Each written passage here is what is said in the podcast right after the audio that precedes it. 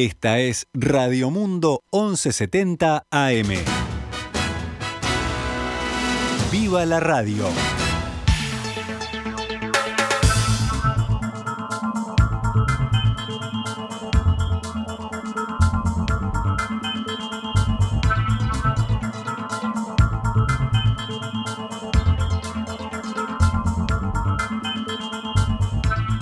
Doce horas ocho minutos, damos comienzo a Noticias al Mediodía.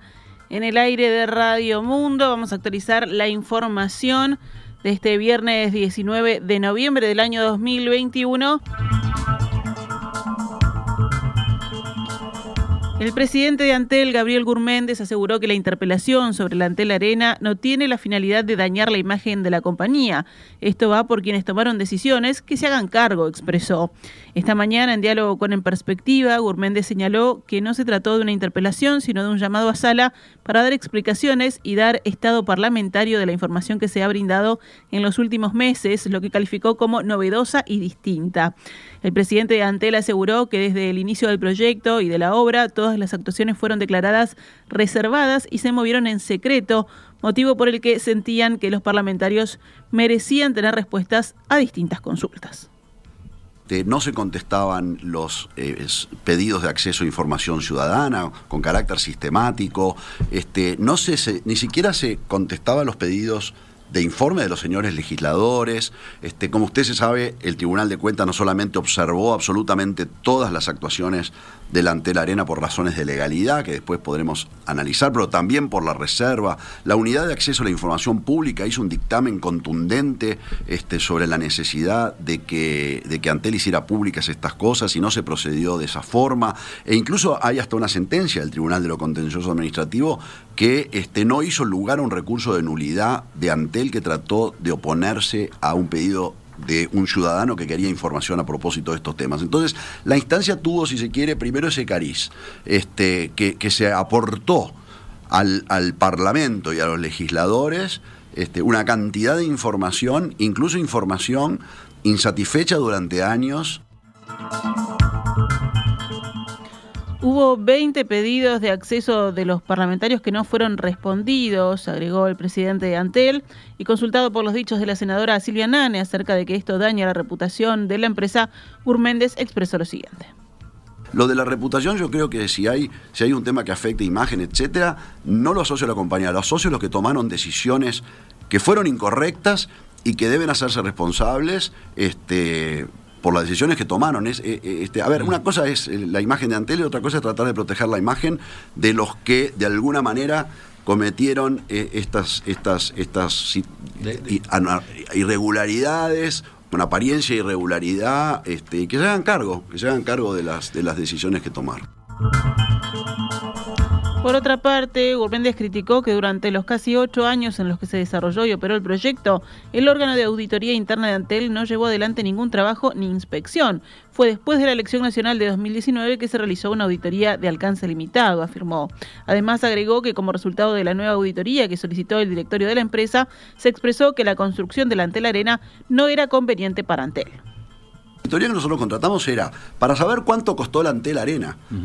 Eso lo supimos hace nueve meses, no lo sabía el Uruguay, que había costado 119 millones este, 627.147 dólares, este, para saber este, cuánto debíamos. No sabíamos que se debía 48 millones de dólares. Para saber cómo fueron las contrataciones desde el punto de vista jurídico, si había habido licitaciones o compras directas. Eso, eso era parte del alcance de auditoría externa.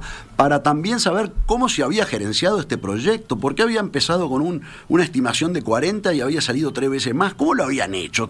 ¿De qué manera organizaron presupuestos, finanzas, planes de ejecución, cronogramas, este, eso fue objeto de la auditoría. Y después, saber también cuáles eran los resultados económicos de la Antel Arena, saber si, si se había cumplido con aquella ilusión de que iba a dar 10 millones de dólares por año. Bueno, nos enteramos que había perdido 3 millones 700 mil dólares este, y que además en un año, que fue un año normal de operación, este, durante la administración pasada, sin pandemia, este, y llevado adelante por las personas que pergeniaron el proyecto, había perdido un millón mil dólares.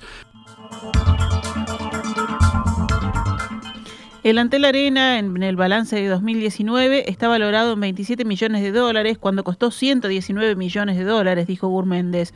La auditoría está diciendo que vale menos de la cuarta parte porque no va a poder recuperarse el dinero, agregó y expresó que tanto él como mucha gente desconocían que la construcción no pertenece al Estado, sino a la Intendencia de Montevideo, lo que calificó como indignante aunque diera ganancias, que es lo que está diciendo el auditor, si diera ganancias razonablemente, este, esto vale 27 millones y no 120. Entonces, este, es la expresión, lo que dice el auditor de Antel, PricewaterhouseCoopers, en, en sucesivos estados contables, y lo dice después KPMG, que nosotros cambiamos de auditor porque hicimos una licitación que dice lo mismo, es que ese fue un muy mal negocio. El directorio de UTE aprobó ayer por mayoría un aporte extra a rentas generales de 5 mil millones de pesos, unos 116 millones de dólares, a pedido de la Oficina de Planeamiento y Presupuesto. Según el observador, inicialmente estaba previsto que las transferencias fueran por 61 millones y medio de dólares. La solicitud de ampliación de transferencias de dinero se da pocas semanas antes de que el gobierno analice qué hará con el precio de las tarifas en enero. Con el nuevo aporte definido, UTE triplicará sus transferencias que ascenderán a unos 170 millones de dólares en el presente ejercicio. En los primeros nueve meses del año, el ente había volcado a la caja del Estado algo más de 36 millones. Fernanda Cardona, directora de UTE por el Frente Amplio, votó en contra y escribió en Twitter que la empresa se queda sin la ganancia por exportaciones de energía a Brasil y con varios problemas para resolver. ¿En qué se va a gastar ese dinero? se preguntó. Cardona, hablando con AM Libre, había planteado si UTE, antes de tener torta de ganancias ya podía tener un criterio de no ajustar las tarifas por encima del IPC y lo logró durante más de 10 años y ahora tiene más que eso, entonces llegó el momento de bajar la tarifa a la gente, pero no a los Maya Oro, sino a la gente de a pie, había dicho la directora Frente Amplista del ente.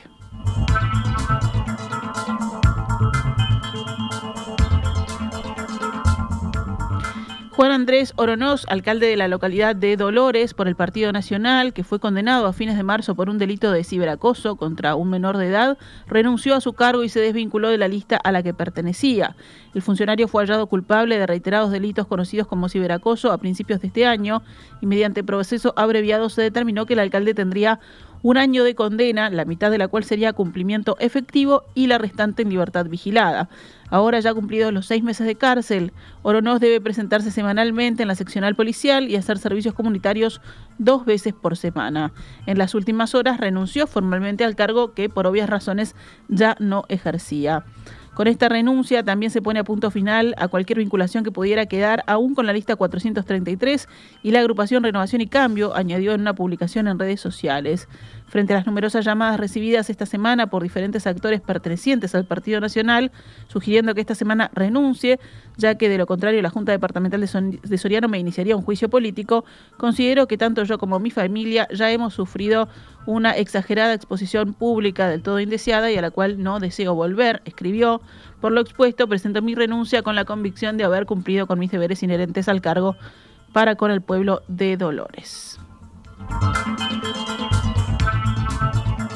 La fiscal de Cerro Largo, Leticia Siqueira, presentó una denuncia penal por filtración de información en el caso de posible corrupción que involucra a un funcionario policial y a un funcionario de OCE vinculado a la Intendencia Departamental. Fuentes citadas por el observador afirmaron que las sospechas recaen en el ex jefe de policía, José Adán Olivera, que renunció el miércoles pasado luego de que un funcionario de su jefatura fuera detenido con un contrabando de materiales para el estadio Ubilla de la ciudad de Melo. El ex jefe viene siendo indagado por la fiscal por presunta omisión debido a que dejó pasar con los materiales de contrabando a su subalterno, un cabo policial que además estaba en horario de trabajo.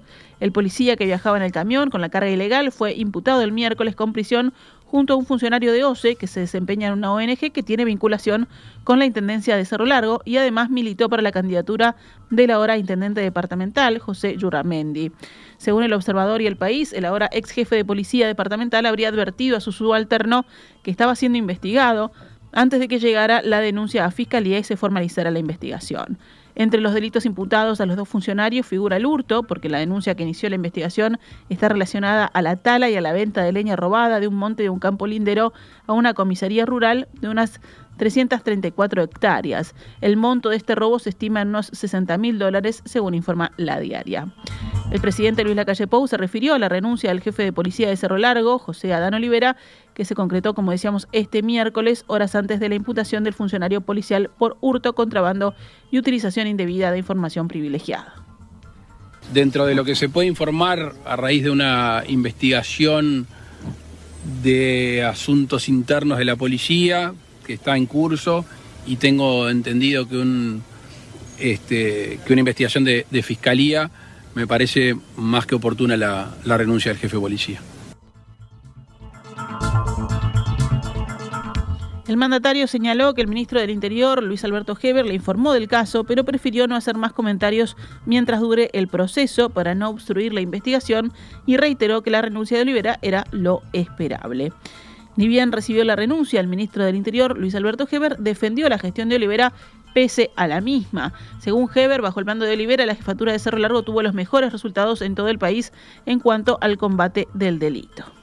Ha sido de los jefes de policía que ha tenido mejor resultados en todo el país en el combate al delito. Ha tenido operativos realmente importantes y ha bajado la rapina, ha bajado el hurto, ha bajado el, homicidio en todo sentido y el avigiato. O sea que no hay ningún reproche justamente por el contrario, es de las jefaturas que ha tenido mejor resultado en el combate al delito.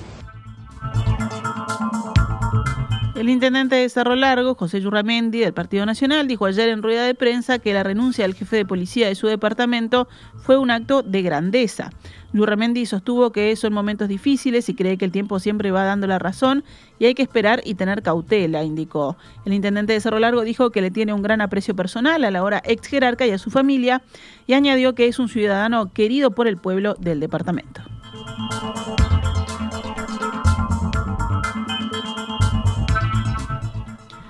La Corte Interamericana de Derechos Humanos eligió como su nuevo presidente al uruguayo Ricardo Pérez Manrique para llevar a cabo su mandato desde el 1 de enero de 2022 hasta el 31 de diciembre de 2023.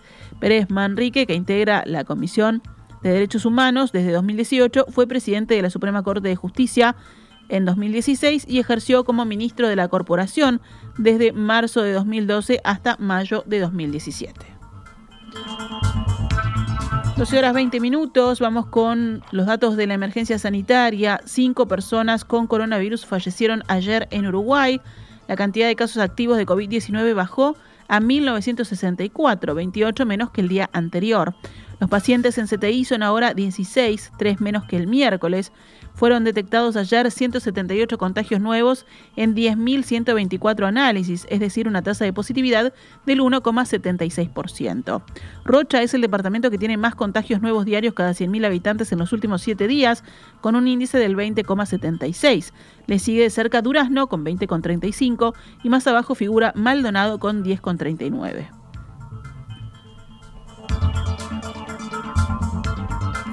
Médicos de la Sociedad Uruguaya de Pediatría recibieron amenazas muy feas a través de redes sociales, mails y llamadas en las últimas horas. Las intimidaciones a los pediatras se dieron a partir de que la Sociedad Uruguaya de Pediatría emitiera un comunicado el miércoles pasado recomendando la vacunación anti-COVID para los menores de 12 años. Fuentes cercanas a la SUB dijeron que la organización formalizará una denuncia a la policía en las próximas horas, motivada por una llamada que se recibió en tono especialmente violento y amenazante. Además, integrantes de, de esta sociedad de profesionales recibieron mensajes en redes sociales expresándoles que no se metan con los niños o van a pagar lo que están haciendo y también serán formalizados. La organización publicó en sus redes sociales un nuevo comunicado ayer en el que explica lo que se brindó fue una recomendación para una vacuna que no es obligatoria y ante la cual cada persona puede decidir si quiere recibirla o si quiere suministrarla a sus hijos. El próximo miércoles 24 de noviembre, la Comisión Nacional Asesora en Vacunaciones definirá, a pedido del Ministerio de Salud Pública, si Uruguay administrará la dosis de Pfizer a los niños de entre 5 y 11 años. Más titulares del panorama nacional, una nueva encuesta de la consultora Opción dio como resultado que el 51% de los uruguayos aprueba la gestión del gobierno nacional que encabeza Luis Lacalle Pou. El saldo de aprobación marca una brecha positiva de 29 puntos, se registra un crecimiento de 5 puntos de la aprobación frente al trimestre anterior, según señala Opción en su análisis de esta consulta. El porcentaje de uruguayos que califica la gestión como muy buena o buena alcanza el 51%, mientras que quienes la desaprueban, con una evaluación mala o muy mala, suman un 22%. Otro 27% sostiene que la gestión no es ni buena ni mala. Comparando la tendencia actual con el trimestre inmediatamente previo, hay un crecimiento de la aprobación de 5 puntos y una caída de la desaprobación de 4 puntos, según señala la consultora.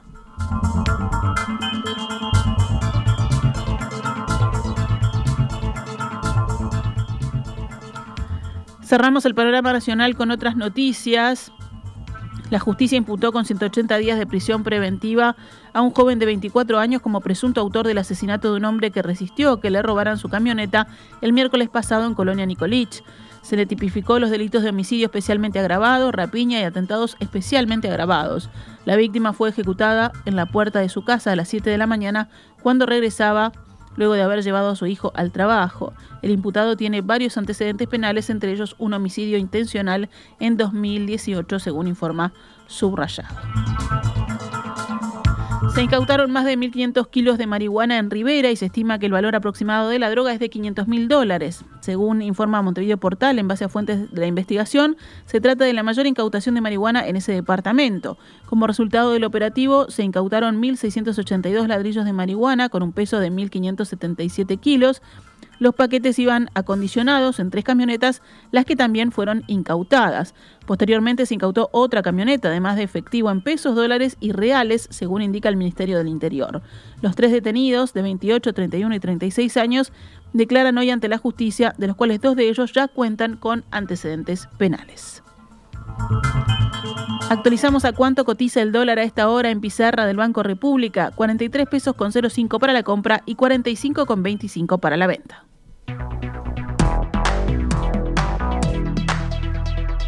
Pasamos ahora al panorama internacional en Noticias al Mediodía. Estados Unidos extendió la autorización de los refuerzos de la vacuna contra el COVID-19 a todas las personas mayores de 18 años, seis meses después de completar su serie de vacunación primaria, según anunciaron autoridades sanitarias. La Administración de Alimentos y Medicamentos, la FDA, dijo que la autorización de uso de emergencia concedida a los laboratorios Pfizer y Moderna ayudó a proporcionar una protección continua contra el COVID-19, incluso contra las consecuencias graves que pueden ocurrir, como la hospitalización o la muerte.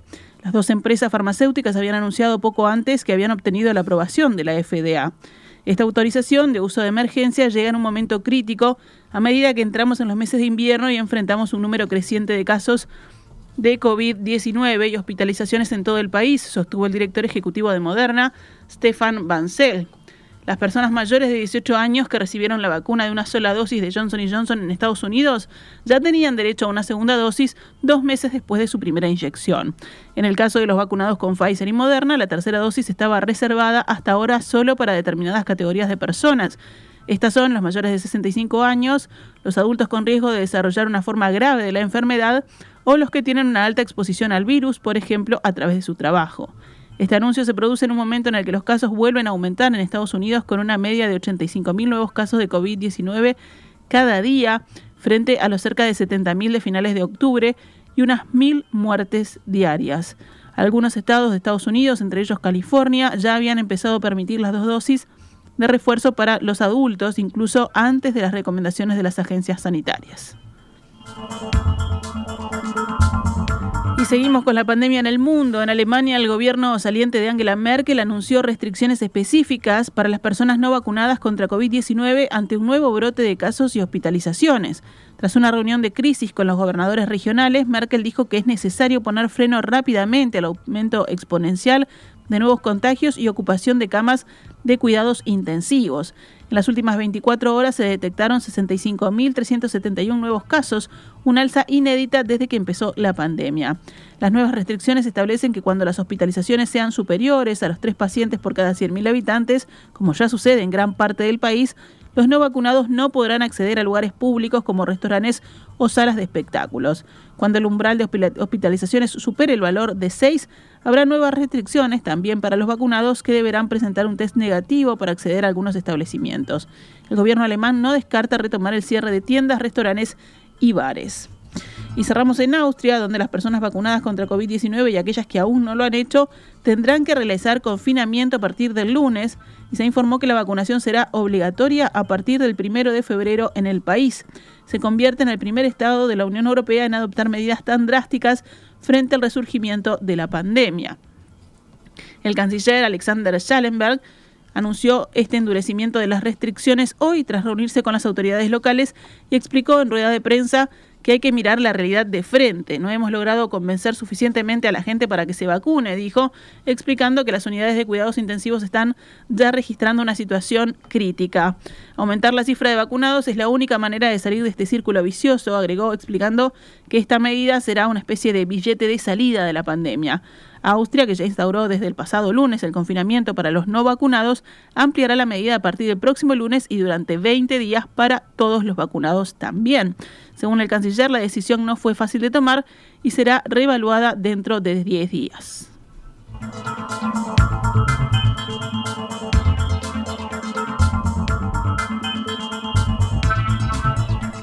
Cerramos con el panorama deportivo.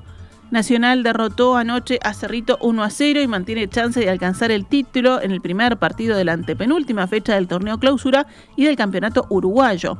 Hoy se enfrentarán el primero contra el segundo del clausura, Peñarol y Cerro Largo respectivamente.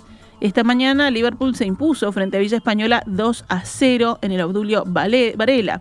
Van a seguir los partidos en la jornada de hoy a las 16 y 30 en el Capurro, Fénix Deportivo Maldonado, Wanderer Sudamérica a las 18.45 en el Viera y como decíamos Peñarol Cerro Largo 21.45 en el campeón del siglo. El resto de esta antepenúltima fecha se va a disputar el domingo y el lunes próximos. Recordemos que mañana sábado no habrá fútbol local, ya que la atención estará centrada en la final de la Copa Sudamericana entre los brasileños Paranaense y Bragantino en el Estadio Centenario desde las 17 horas.